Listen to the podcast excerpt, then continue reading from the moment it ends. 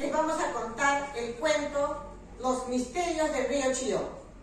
Cierto día llegaron a la- al inicial 606 las maestras y comentaron. En el río Chillón encontramos plantas y hermosas flores. También encontramos animales y aves volando entre los árboles. diálogo se incorporó la, la mamita, la señora Elizabeth, manifestando. Estoy triste, directora, porque el río está muy sucio, contaminado, porque la gente tira su basura al río. ¿Qué cree usted que podríamos hacer, señora Elizabeth, para acabar con esta contaminación?